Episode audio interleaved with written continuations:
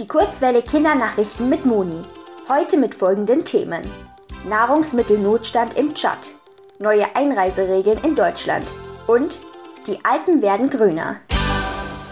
N'Djamena.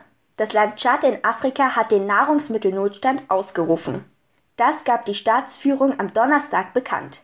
Durch den Krieg in der Ukraine steigen auf der ganzen Welt die Preise für Getreide. Die Getreidelieferungen aus der Ukraine und Russland machen weltweit einen großen Teil aus. Im Tschad kommt nicht mehr so viel Getreide an. Außerdem ist es viel teurer geworden. Die Vereinten Nationen warnen, dass deswegen mehr als ein Drittel der Bevölkerung auf humanitäre Hilfe angewiesen sei.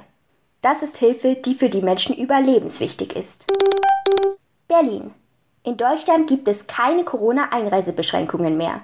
Das gab das Bundesgesundheitsministerium bekannt. Einreisende müssen demnach keine 3G-Nachweise mehr dabei haben. Das heißt, sie müssen weder geimpft oder genesen noch getestet sein. Ausgenommen davon sind Reisende aus Virusvariantengebieten. Für diese gilt weiterhin die Anmelde-, Nachweis- und Quarantänepflicht.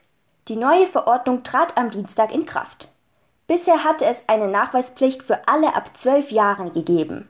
Aufgrund der aktuellen Lage der Pandemie könne darauf nun aber verzichtet werden. So die Begründung. Basel. Die Alpen werden grüner. Das geht aus einer Studie der Fachzeitschrift Science hervor.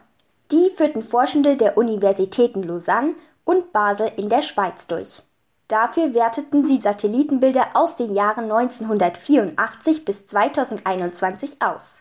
Dass die Alpenlandschaft jetzt so grün ist, ist eine Folge des Klimawandels.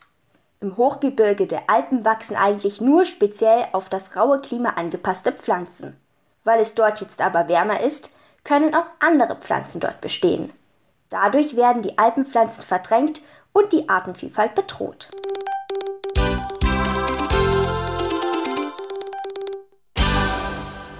Die gute Nachricht. Forschende haben die wohl größte Pflanze der Welt entdeckt. Dabei handelt es sich um eine Seegraswiese. Diese ist etwa 200 Quadratkilometer groß. Das ist sogar noch etwas größer als die Fläche der Stadt Nürnberg. Durch Zufall fanden die Forschenden heraus, dass die gesamte Seegraswiese dieselbe Pflanze ist. Gefunden haben sie die Pflanze vor der westaustralischen Küste. Sie ist über 4500 Jahre alt. Das Wetter. Dieses Wochenende kann es zu Gewittern kommen. Auch Anfang der Woche bleibt es regnerisch und es blitzt am Montag und Dienstag. Erst ab Freitag kommt die Sonne wieder heraus, bei Temperaturen bis zu 26 Grad.